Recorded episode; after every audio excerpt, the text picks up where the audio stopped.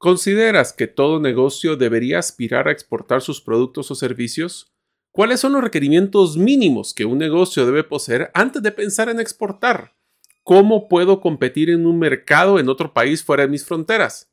En este episodio hablamos con Amador Carballido, director ejecutivo de la Asociación de Exportadores de Guatemala, AGEXPORT, sobre cuáles son esos requerimientos que un negocio debe poseer para exportar, cómo comercializar mis productos o servicios en el extranjero, así como cuáles son los principales errores que debemos de evitar al momento de exportar.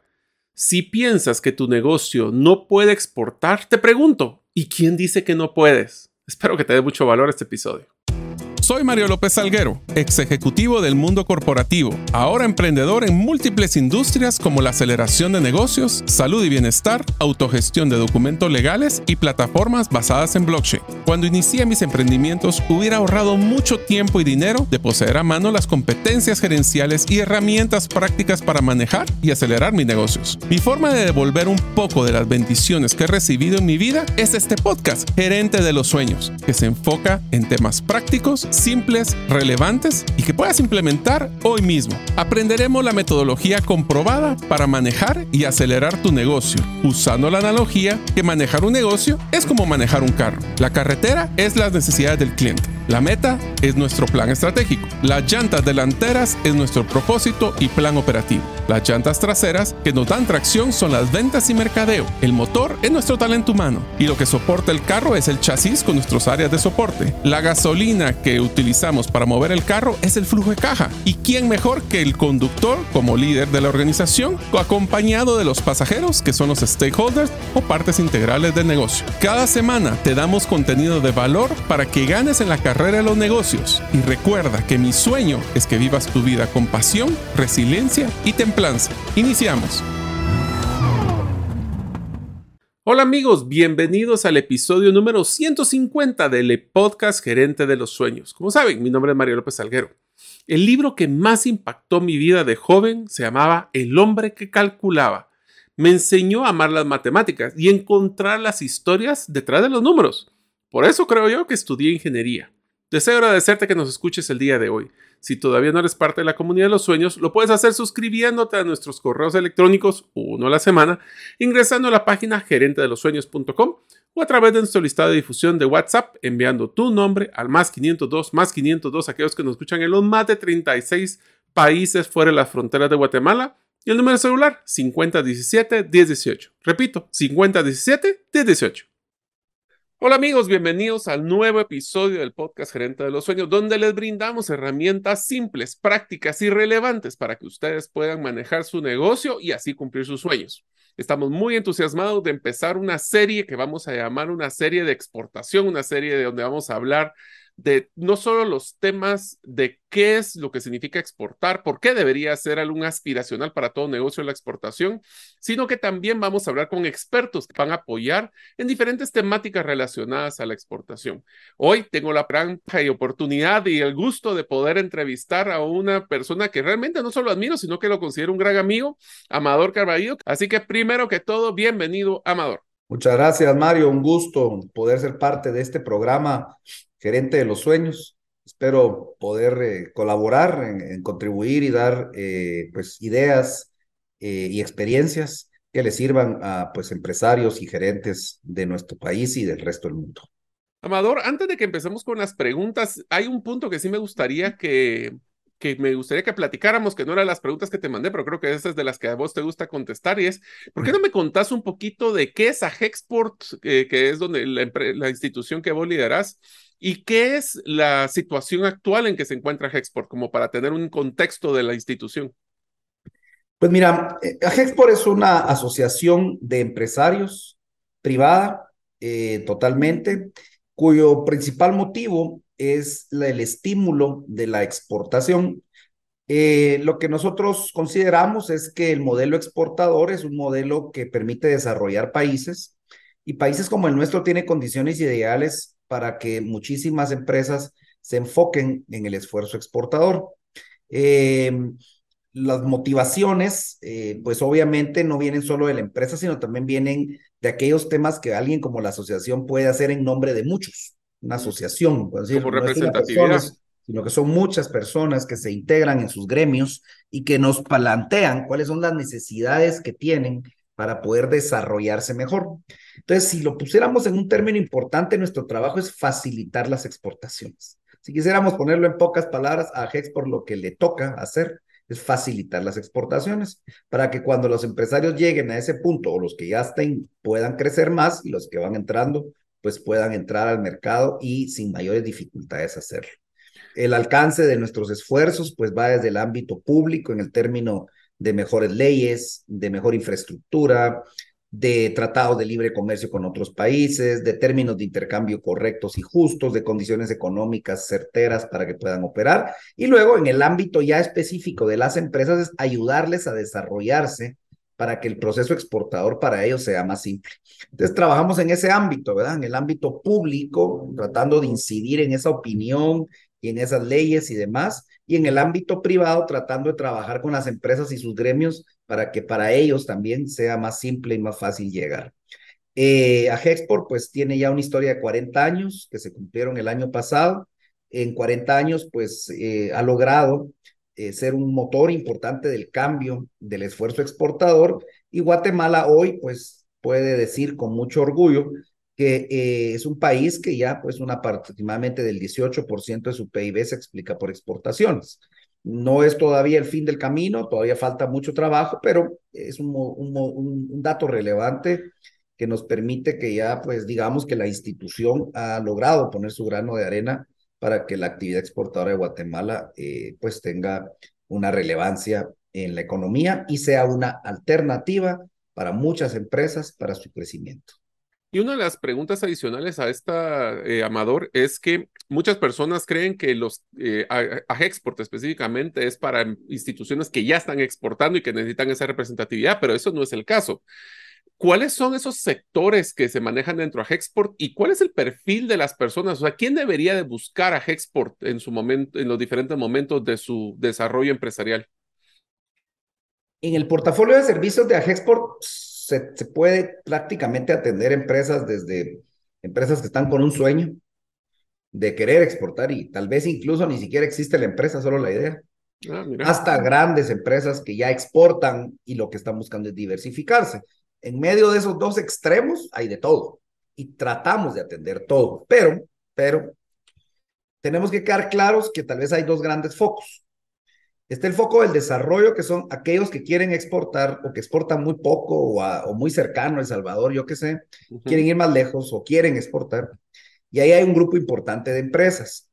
Eh, empresas medianas, grandes, pequeñas, diría yo que la proporción mayor se acerca a las medianas y pequeñas, ahí es donde tenemos una mayor eh, presencia de empresas. Eh, y luego pues ya la empresa que ya exporta, que también habrá mediana y gran empresa que exporta, o pequeña incluso, que ya entonces sus necesidades ya no son de desarrollo, sino son de mercado, son de ampliación de mercado, de ir a mercados más complejos, a mercados más lejanos, y entonces ahí son como los dos mundos donde vivimos. Eh, la asociación está constituida por 1.500 socios de, que están agrupados en seis sectores, eh, los sectores, pues, su nombre, pues empiezan con el agrícola, el, sector manufacturas, el sector servicios. De esos tres sectores básicos surgieron sectores como acuicultura, que salió de agricultura, el sector de contact center, que salió del sector servicios en ITO en particular, y el sector de vestuario y textiles, que salió de manufacturero, que por su propio tamaño esos tres se organizaron como un sector más y estamos ya hablando entonces de seis sectores. Tamaño de empresas. Eh, hay una proporción alta de nuestros socios, y podremos hablar de alrededor del 70% de nuestros socios, eh, que son empresas entre pequeñas y medianas, y un 30% que están ya en empresa grande o gran empresa o corporativo. Em, esa es un poco la proporción que hoy tenemos y, en donde concentramos la atención dependiendo el nivel de madurez que tenga la empresa, porque al final no tiene que ver con que seas grande, pequeño o mediano, es tu madurez exportadora. Entonces ya sos un exportador maduro, aunque seas pequeña empresa, eh, tus necesidades ya no son de desarrollo y de que te enseñemos el ABC. Ahí tu necesidad es de mercado. Y puede ser una gran empresa que no exporta nada y que le tenemos que enseñar el ABC de la exportación. Y me gustaría que empezáramos a hablar de ese concepto, porque esa es una de las cosas que, mm, bajo el concepto del, del episodio que estamos platicando el día de hoy, si una, la exportación debería ser una aspiración para todo negocio, Amador, quisiera que habláramos del concepto de madurez empresarial que estás mencionando. En pocas palabras, ¿qué es lo que debe de considerar o qué es el checklist, si querés llamarlo así, de temas que debería tener un negocio para poder considerar exportar en el corto o mediano plazo? Ok, mira, los mercados no son fáciles, los negocios no son fáciles, eso, eso pues todos lo sabemos. Eh, el exportar tampoco es para todas las empresas. Eh, quisiéramos pensar que sí es para todas y sin embargo podríamos decir que para algunas no lo es. Pero tal vez eh, lo primero y más importante es que tenemos que entender que estamos yendo a mercados lejanos. Y por lejano, voy a decir un ejemplo. El Salvador no es que sea lejano porque no lo conozcamos y no pueda estar cerca, pero no es lo mismo mercadear en El Salvador que en Guatemala y eso que estamos a tres horas de camino en, vehículo eh, para llegar a San Salvador. Entonces, si, a si El Salvador nos trae retos, ahora pensemos más lejos. Pensemos México con sus dimensiones. Pensemos Estados Unidos con, pues imagínense el tamaño. Y en caso de Estados Unidos e incluso Europa, pensemos en las exigencias, porque ya no solo estamos luchando por convencer a un consumidor en otro país de que mi producto o servicio es el correcto, sino además hay exigencias en ese país para yo poder acceder. Entonces, ese empresario tiene que ser capaz de leer al mercado y de poder cumplir la regulación. Y tal vez Mario, como, como dijéramos, ahí están los dos puntos principales. Eh, cuando tú comercias en Centroamérica, la regulación es muy parecida, la admisibilidad es muy parecida, las prácticas en servicios relativamente parecidas. Eh, tú puedes hacer de consultoría en Guatemala y vas a El Salvador, Honduras y más o menos tu, tu práctica no es tan, tan diversa.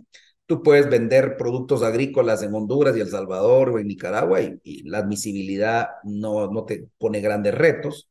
Mientras que el día que tú decides entonces ir a Estados Unidos, bueno, si eres un consultor, pues ya te toca afrontar los temas de la formación, el currículum, eh, la experiencia, el tamaño de empresas que atiendes, porque entonces ya el norteamericano dice, pues si usted me va a asesorar a mí y, y yo pues, pues tengo otro tamaño y otras exigencias, el idioma, ¿verdad? Manejas el idioma.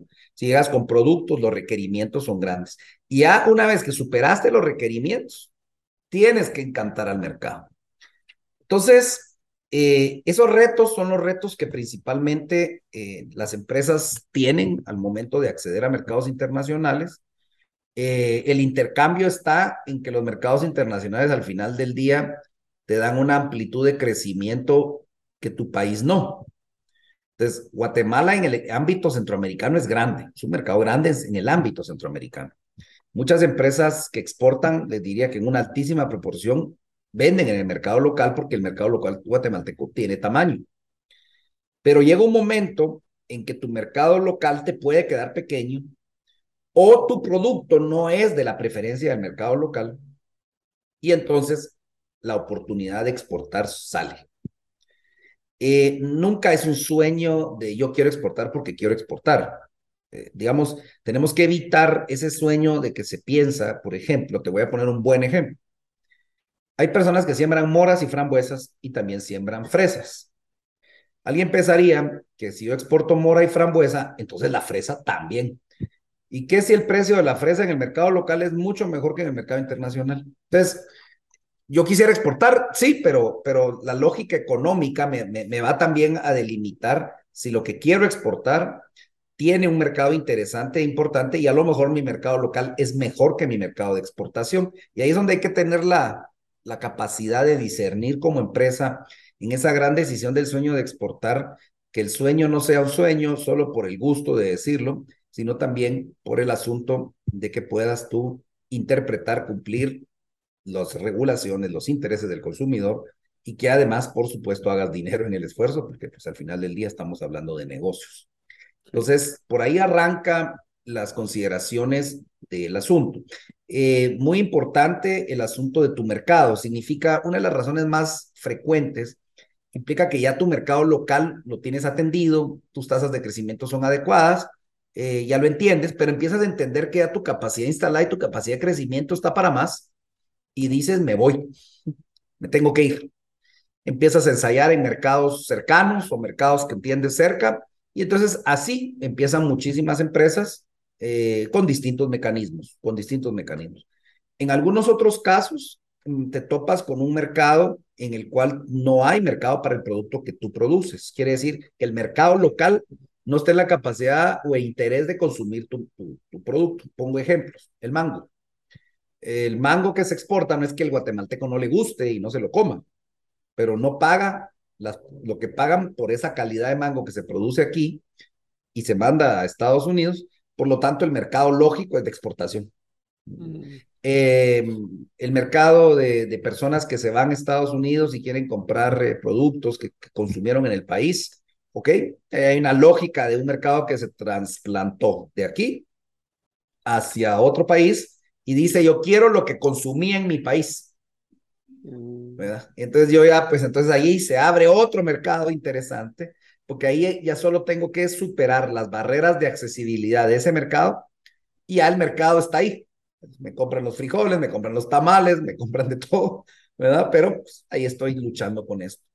Así que considerar exportar en el futuro de una empresa responde a muchas cosas, pero la primera que responde y debe ser es que económicamente sea viable y económicamente pues, represente para mí un crecimiento. Eh, y las razones, pues yo ya las anotaba hace un rato.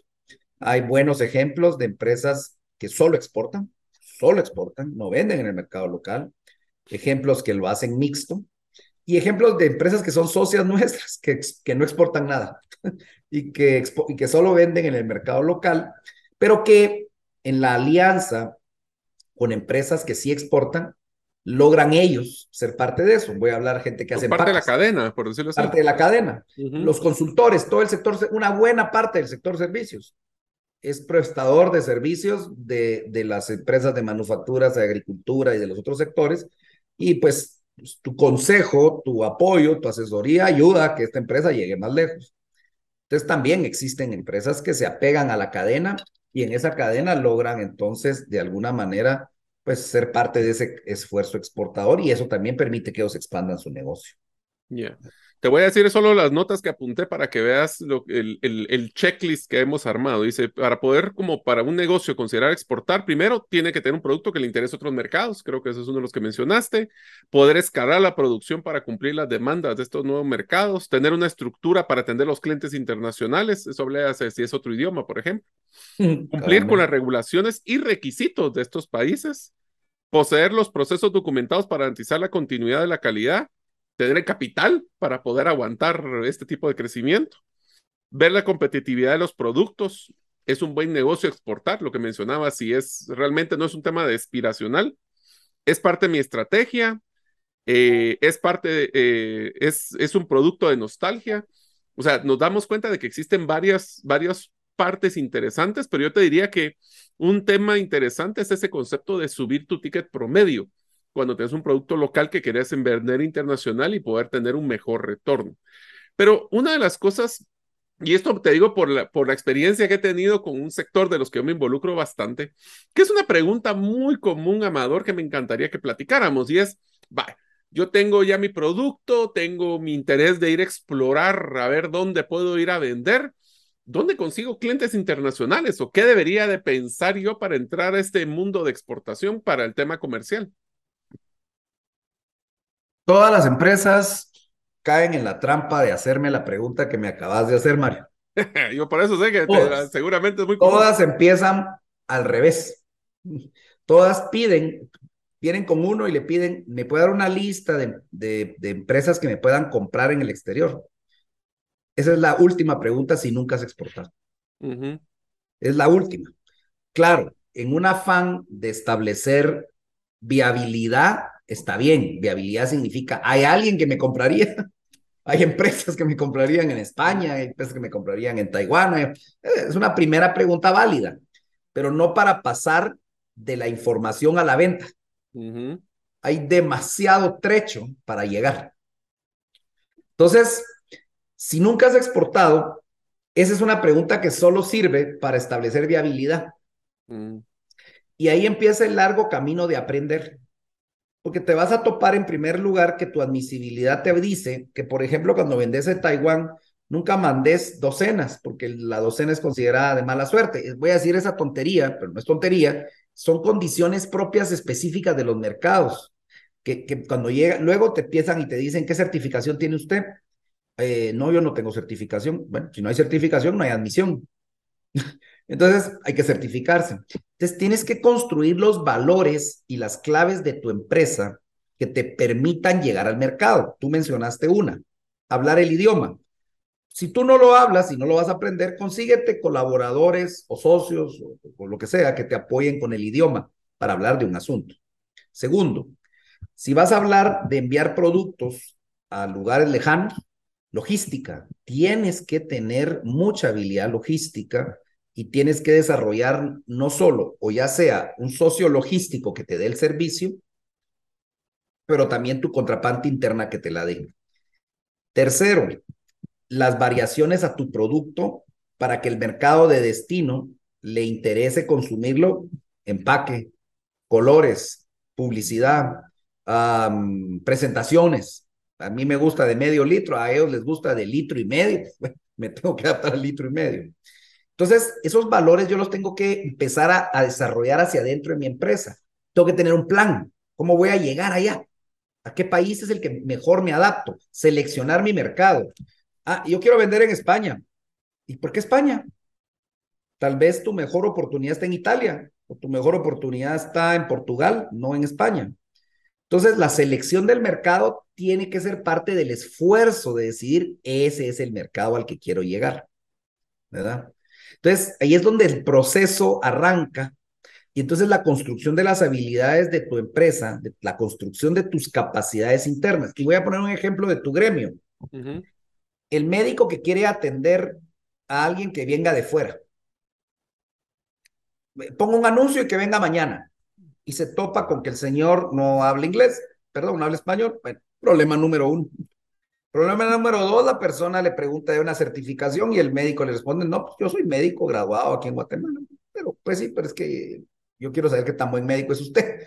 Em, tercero, eh, no hay facilidades o infraestructura para que lo lleven y lo traigan del hotel a la clínica y viceversa. En fin, es la construcción de esa base como empresa para que sea exitoso en mi esfuerzo. Como digo, ir a El Salvador no es tan difícil, ahí, no hay grandes retos, pero a pesar de todo los hay. Entonces, ese proceso de construcción, tú lo mencionaste, varios los mencionaste en tu checklist. De hecho, tú los mencionaste. Y, y esa construcción de esas bases y luego la construcción de tu plan, finalmente te lleva a la pregunta que me hiciste. Ahí es donde necesitas los nombres de las empresas o posibles intermediarios que te ayuden con la compra. Ahí, ahí llega el momento.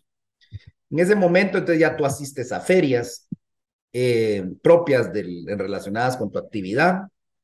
Ahí tú puedes hacer eh, ruedas comerciales que organizamos o se organizan por parte de las cámaras en los países. Ahí eh, tú puedes hacer citas directas a través de la gestión de bases de datos que nosotros ayudamos también a conseguir esa información de manera que tú puedas lograr acercarte a ciertas empresas. Y entonces empiezan los acercamientos y las primeras áreas. Hay una habilidad que tienes que, tienes que desarrollar también, la capacidad de negociación. Los términos de negociación locales son unos, pero los términos de negociación internacionales requieren unas prácticas y hay un aspecto de riesgo que tienes que manejar. ¿Le doy crédito o no le doy crédito? ¿Cómo sé que es buena paga o mala paga? Mm. y entonces empieza, imagínate que desde el principio te doy la lista de clientes, tú le vendes, le mandas el producto y tus primeros dos problemas, uno es que no te dejan entrar el producto al país donde lo mandaste y el segundo problema, el señor tal vez no te paga. Ah, es que tendría que haber hecho una carta de crédito, es que los términos de intercambio lo de haber mandado sí, FOB, le debe haber hecho un contrato. Le... Entonces, eh, todo eso es lo que hace que la pregunta regresa a forma tus capacidades y tu posibilidad de ser exitoso en las exportaciones se multiplica por, por 10. ¿verdad? Ya tu, tu, tu posibilidad de, de ser exitoso exportando se mejora por mucho. Y el acompañamiento que la asociación hace es cabalmente para facilitarte la vida. En este mundo, Mario, siempre hay personas y empresas muy hábiles que sin todo lo que yo estoy diciendo son exitosos. La pregunta es, de cada 10, ¿cuántos lo logran? Nosotros tratamos de que cada 10, 6 lo logren, ¿verdad? Pues porque de la otra manera, tal vez lo logran uno o dos de 10 y nosotros lo que queremos es que la probabilidad mejore. En unos momentos continuaremos con el podcast Gerente de los Sueños. Ahora, unos mensajes de uno de nuestros patrocinadores que hace posible de que nosotros podamos publicar el podcast cada semana. ¿Te gustaría establecer si el invertir en criptomonedas es para ti? En el libro 10 razones para invertir en criptomonedas y 5 para no hacerlo, aprenderás de forma simple, amena y práctica los conocimientos básicos sobre esta forma de inversión. Adquiere el tuyo al WhatsApp 2433 4589 o en las principales librerías del país. Si vives fuera de Guatemala, búscalo en Amazon te diría de que aquí lo que me, para contestar esta pregunta, me, me salieron dos preguntas bien interesantes. Uno es cómo se, va a cómo se va a enterar el cliente de nuestro producto o servicio. Y el segundo es qué nos hace diferentes, o sea, como para poder ser, porque al final del día creo que un tema que ustedes eh, o nosotros, mejor dicho, en exportación, tenemos es el reto del comparativo para que no nos volvamos un commodity o que nos comparen solo por el precio más bajo. Entonces, esa diferenciación creo que es un factor muy importante en el concepto de exportación, ¿no crees? Sin duda. Mira, y ahí caemos en un campo interesantísimo. Eh, ahí es donde la unión hace la fuerza. A ver, tú tienes tu problema específico de tu empresa, que es la que tú quieres que exporte. Pero te encuentras con que para que tú puedas exportar, resulta que hay un posicionamiento de tu país o de tu producto, que si no lo haces, el, el, el, que te está comprando dice, y usted produce tal cosa. Bueno, y hay médicos en Guatemala que puedan atender. Y, y, son buenas universidades, pues pueden dudar, ¿verdad? O mire, ese producto que me envía es de una materia prima de calidad. Es que Guatemala, yo no tengo idea de Guatemala. Todavía viven en los árboles, fue un comentario que me hizo. A veces hay gente que extrañamente, pues lo que sea, nos ha faltado llegar más lejos, ¿verdad? Eh, entonces hay un trabajo donde el gremio ayuda mucho y donde la unión del gremio ayuda a, que todos juntos ayuden a posicionar al país, al sector, y entonces el consumidor o el comprador en el exterior diga, ah, ok, hay una estructura, hay una asociación, hay una, hay una certificación, hay algo que me dice que ese país y ese gremio es viable. El segundo esfuerzo. Estás hablando de que es un, factor muy importante de exportación, es el tema de confianza. Eh, total, porque estás con, porque al, igual que tú le tienes que mandar a alguien que ojalá te pague, también tienes a alguien del otro lado que dice, bueno, me voy a comprometer con su producto o servicio. Si es malo, pues me hizo usted mal los dientes, me los hizo mal. Sí, me hizo la operación. ¿verdad? O sea, ¿será me que la, me la complicó? Lo va a hacer bien la tercera. Si el producto que yo recibí lo vendí y me vino una demanda porque venía descompuesto, me metí. Entonces, hay una, contra, hay una contraparte que está pendiente de nosotros y nosotros de ellos. Y creo que esa primera etapa de cómo hacernos, de tratar de responder a tu pregunta es, en algunas ocasiones, ciertos gremios requieren esa integralidad y juntos hacer el esfuerzo de posicionamiento. Luego del esfuerzo de posicionamiento, ya la tarea es de cada quien, ¿verdad? Ya, ya cada quien tiene que ir, cada empresa, una vez hay un esfuerzo de posicionamiento, entonces ya puede buscar su propio comercio. Eh, muchos de los exportadores de producto, no tanto los de servicio, aunque también se da, pero se da más en producto, utilizan mucho intermediario. Nosotros, como a Hexport, promovemos que traten de llegar al último en la lista del de, de, la cadena. Hexport tiene una larga tradición de motivar a sus exportadores a que no se queden tranquilos con un intermediario. Pueden empezar, pueden empezar, pero mientras más lejos estás del consumidor, tu lectura de tu producto o tu servicio es pobre. ¿Qué tanto le gusta? Que tanto lo prefiere. Toda tu retroalimentación viene desde tu intermediario que también está en la cadena lejos y que tiene otros como ti, como tu persona, tu empresa Y entonces empieza una discusión de él por el tema precio. Y él no te está premiando la calidad. Mientras tú logras avanzar en la cadena y llegar más cerca del consumidor, entonces tienes más información y sabes si tu producto es o no preferido, tu servicio es o no preferido. Y entonces esa es la primera relación. Lo más probable es que empieces con un intermediario. Y el intermediario allane todas las dificultades de llegar al último consumidor. ¿Por qué? Porque ese intermediario tiene la cadena, la logística, el almacenaje, el contacto del comprador, eh, los términos de crédito con el comprador. O sea, él te resuelve tanto que tú te sientes muy cómodo con él. Pero ahí viene a tu alusión. Te puedes convertir en un commodity. Con un intermediario muy lejano en la cadena, tu facilidad de volverte un commodity es como un desarrollador de sistemas que es muy bueno y desarrolla para alguien tercero y ese tercero lo mete en un gran sistema y ese sistema lo vende. ¿Dónde queda tu contribución si fue valiosa o no? Guatemalteco, pilas para programar, pero, pero no, no, no, no, no, te quedas. No, no, no sos tú el que trasciende. Entonces, entonces ahí donde ese asunto es, nosotros motivamos mucho que traten todos de llegar lo más cerca del, del consumidor final. Si no pueden llegar al consumidor final, porque no todos pueden, bueno, pues entonces que se queden cerca. Sí, lo más cerca posible que su meta sea crecer en esa cadena de valor hacia el consumidor. Correcto. Luego el país tiene un tema de nicho. Eh, tenemos que atendernos a que, a que somos más un nicho. Tal vez hay, hay cosas raras como el cardamomo, donde no somos nicho, pues, donde el cardamomo que exportamos es, pues, el volumen es grande y, y movemos el mercado. Pero francamente, casi en todos los demás productos, nuestros volúmenes no son de mover al mercado. Entonces ahí es donde viene también la necesidad de la especialización y el nicho. ¿verdad? Y de esa manera volvemos a otro ejemplo de no comoditizarnos. Nosotros vamos a entrar con volúmenes pequeños a un mercado de commodities, no la tenemos para ganarla, ¿va?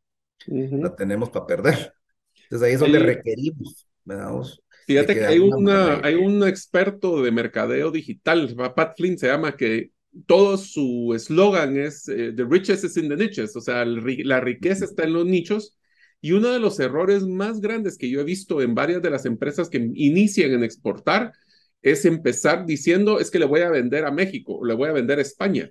Empezar a aquellos grandes macromercados de, de no, no específicos. voy a hacer un ejemplo que creo que te comenté de una experiencia que tuve hace mucho tiempo de una empresa que se dedicaba a vender eh, papalinas, eran papalinas de eh, saludables, de yuca, y el señor, no sé si vos lo conociste, pero el señor agarró, metió dos maletas llenas de sus chips, se fue a Estados Unidos, le confiscaron una, la otra llegó a, a los, a, uno de estos eh, partidos de fútbol americano y le dijeron, eh, voy a probar y se lo fue a repartir a las diferentes personas que estaba ahí. Consiguió una persona que eh, vendía las papalinas a estas empresas que proveían la comida y le dijo, mira, perfecto, mira, me gusta, voy a hacerte una pequeña prueba eh, te voy a pedir cuatro contenedores y su producción total era un contenedor al año.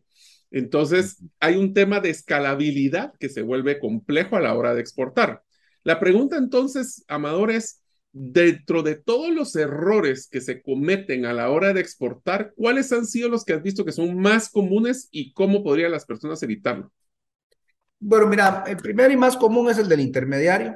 Ese pasa con demasiada frecuencia. Eh, diríamos que ese es uno muy importante. El segundo, aunque parezca extraño, eh, mucho error básico de logística. Presumimos que tenemos la logística controlada y los tiempos de entrega son críticos. Entonces, con mucha frecuencia la logística la, la, pensamos de que ya existe y está dada y con mucha frecuencia nos hace, nos hace dos problemas. Costos y tiempos. Entonces caemos en el tercer problema, un costeo adecuado. El costeo es increíble lo frecuente que el costeo no está bien hecho. Es increíble. Y entonces empezamos a, ver que el margen que queda no es el que queremos y, el negocio es malo y entonces terminamos fracasando. Y en el cuarto lugar, eh, pensaríamos que la comoditización es la norma, más que ojalá fuera la excepción. Eh, productos que empezaron siendo nichos se vuelven commodity y no hacemos el ajuste. Eso ya es cuando es más maduro. Entonces hay una, hay una cultura de comoditización que tenemos que, que, tenemos que romper. ¿Qué significa eso? Que cuando tú entres al mercado, de verdad encuentres el nicho. Entonces, ¿qué es lo que te puede estar faltando? Investigación y regresemos a tu primera pregunta. Cuando tú me decís, mira, pero ¿cómo empezamos? Te pido una lista de con quién voy. Eh, y entonces tú vienes y dices, bueno, es que lo primero que haces es que lo primero es la viabilidad. Entonces, concretemos primero si hay viabilidad para el producto. El ejemplo de la fresa. Es que el amor y la frambuesa se venden muy bien en el mercado internacional. Sí, entonces voy a mandar fresa. Pues haz bien tus números porque el mercado local te la paga mejor que el mercado internacional. Entonces, tienes que considerar esas circunstancias. Entonces, creería que esas son muchos de los errores más frecuentes. Eh, o uno que es muy particular y es a veces pensar que las condiciones negociadas eh, se van a mejorar en el tiempo. ¿A qué me refiero? Empecemos así y con el tiempo me van a mejorar las condiciones. No me, me están pidiendo crédito muy largo y estoy recuperando tarde el, dinero. Eh, mis términos cuando tengo reclamos de calidad son muy severos y entonces estoy perdiendo muchísimo en las devoluciones, que en el caso de las exportaciones eh, las devoluciones son un problema monstruoso, monstruoso. Todo está preparado para que los contenedores lleguen al destino, pero el día que el contenedor es rechazado, el mm. regreso es mejor destruir la carga, muchas veces. Muchas veces es mejor destruir la carga. O la tienes que reenviar a otro país. Entonces, Sí, imagínate vendiendo eso es China. O sea, eso imagínate a, qué mercado te mueves y, y si tienes la relación. Y si no la tienes, mejor, mejor que botar la carga y, no regresarla. Entonces, lo que me quiero decir es que el primer parte siempre del trabajo es viabilidad. Siempre es viabilidad. Siempre la palabra inicial es la investigación es súper importante. Eh, nosotros tenemos una unidad de inteligencia de mercados que trata de proveer la mayor cantidad posible de información y conforme tú avanzas, te podemos ayudar en hacer estudios incluso a la medida. Eh, ahí es donde vuelve a entrar Mario, el gremio. Recientemente le hicimos un estudio muy interesante al gremio de, farmas, de farmacéuticos, muy específico de un segmento que ellos nos pidieron, pero aún ese segmento era gigante. Eh, entonces, cuando se les hizo el estudio, se trató de aterrizar y la verdad que les sirvió mucho. Ahora le toca a cada uno de ellos dentro de ese. Fíjate que el mercado es así, se los hicimos así y todavía les toca a ellos hacerlo así. Sí. Para ser viables. Sí, sí, sí. Y esa parte ya no es sustituta de que alguien más te lo va a hacer, ahí ya te toca a ti mojarte, ir, ver y decir, bueno, aquí, ahí me meto. Eh, yo te trato de ayudar a que apuntes. Eh, ya, ya el disparito donde lo haces, sí es tu, es tu camino. Pero esas son frecuentemente el tema. Así que la recomendación más importante es, uno, investigación. Dos, desarrollar tus habilidades. Tres, como dicen, conoce a tu cliente y a tu mercado y llega lo más cerca posible de tu cliente. Y cuatro, sé innovador, estás yendo a mercados distintos. El hecho de que parezca ser innovador en Guatemala no te hace ser innovador fuera de Guatemala necesariamente. Eh, y pues evita la comoditización a toda, a toda, como dice uno, a toda posibilidad. A toda costa. A toda costa. Y una pregunta para terminar, porque se nos está acabando el tiempo, Emador yo creo que una de las cosas que más fortaleza da también en Agexport por el tema de las diferentes etapas de los clientes, bueno, de los socios, mejor dicho, que poseen, es que uno puede ver lo que otros han hecho bien, a lo que otras personas han podido. Ahí sí que me lo dijo un mi, un mi jefe, que también es tu jefe, que me decía, no hay nada mejor que aprender con el dinero de otros. Entonces, el, la pregunta tal vez final que me gustaría platicar es, hay casos de éxito súper interesantes en Guatemala de exportación. De esos casos de éxito, ¿has visto que hay ciertos patrones que los han hecho exitosos? Eh, yo te voy a decir uno que creo que es interesantísimo, es el tema de la búsqueda constante de dar valor y no estar conforme a lo que ya estoy dando. Esa es una de las cosas que yo me he dado cuenta en varios sectores y me recordó mucho temas de contact center, así como temas de vestuario. Entonces, ¿hay patrones que has visto de éxito que tienen las empresas que han logrado salir adelante? Sin duda, Mario, sin duda que hay algunos patrones y, me voy a pegar un poco a lo que venía diciendo anteriormente. Eh, hay un bonito ejemplo. Yo no recuerdo que la manzanilla, queda que se amarra en las pitas y se pone en los... Para Navidad, sí. Los nacimientos, fuera un producto muy consumido. muy, muy consumido. Así, me refiero del dulce de manzanilla, sí, pero, pero no es el más tradicional ni el más importante. Entonces, dentro de ese mercado nostálgico de Estados Unidos, que se han hecho muchas cosas, hubo un empresario que se le ocurrió que la manzanilla lo podía vender como un producto, digamos, de tradicional. Primero, la manzanilla es barata en nuestro país. Eh, luego la vendía en conserva. Al venderla en conserva, la admisibilidad en el mercado al que iba es, se bajan las, las admisibilidades más a etiquetado que a, a, sanidad. Entonces eso disminuye, hace más fácil que llegue. Y entonces colocó, el colocó en el mercado ese producto que ni siquiera lo coloca en Guatemala y se volvió un gran éxito. Y se volvió un éxito tal vez más, incluso ni siquiera entre guatemaltecos, sino que entre otros mercados latinos que les gustó el sabor, la presentación y el color, y al contrario, ahora ya no encuentra manzanilla por ningún lado en Guatemala, se la está acabando.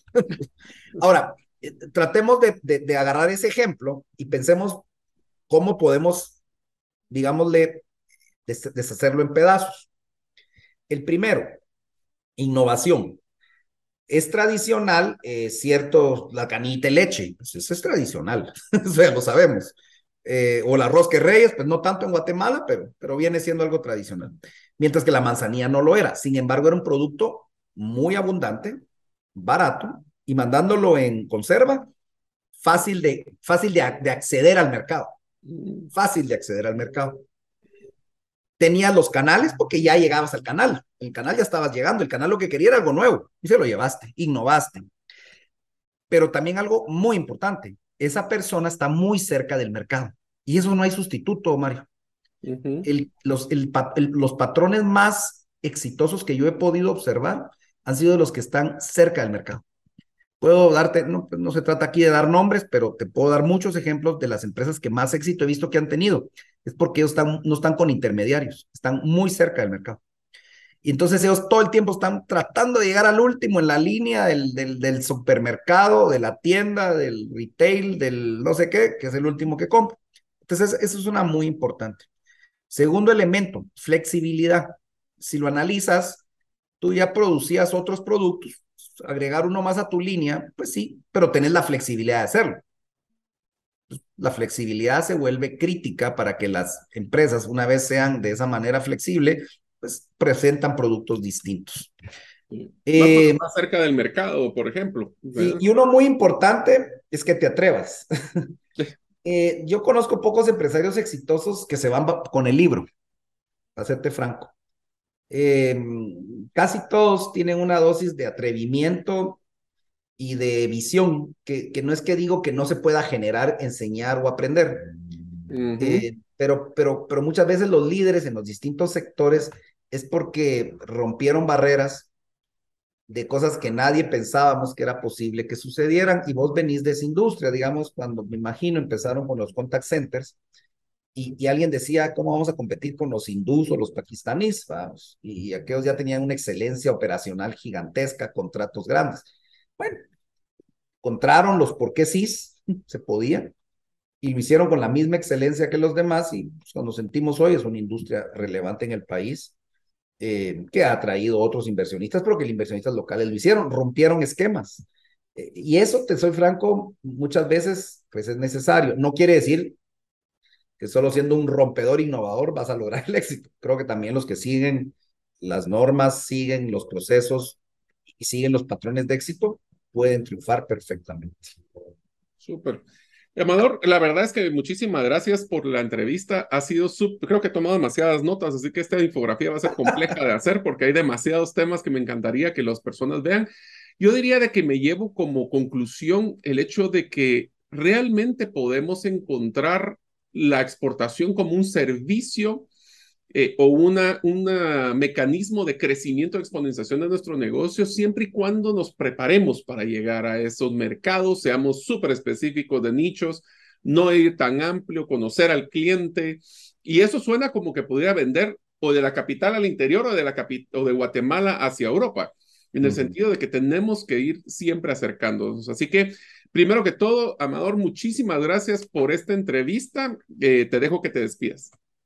Muchas gracias, Mario, y, a todas las personas eh, que nos escuchan. Esperamos que estas contribuciones, aunque sea en una pequeña medida, les ayuden en esas grandes decisiones eh, que ojalá tomen. Y pues vale el anuncio. Eh, en Agexport encontrarán, espero yo, un buen servicio y una posibilidad de que sus exportaciones florezcan en el exterior. Y muchas gracias a todos y muy buen día. Excelente, pues muchísimas gracias a Mayor Carballido, el, nuestro líder de Hexport en Guatemala. Y amigos, espero que sigan con nosotros en los próximos episodios del podcast Gerente de los Sueños, donde seguiremos hablando con expertos en temas de exportación y también temas relevantes de cómo ustedes pueden manejar su negocio de una forma efectiva. Nos vemos en el próximo episodio. Muchas gracias por escuchar este episodio del podcast Gerente de los Sueños. Recuerda que si deseas recibir la infografía de este episodio, solo debes hacerlo inscribiéndote en la comunidad de los sueños en la página gerentedelosueños.com o enviando tu nombre al WhatsApp del teléfono más 502 50 17 10 18. Nos vemos en el próximo episodio y que tus sueños de esta semana se vuelvan una realidad.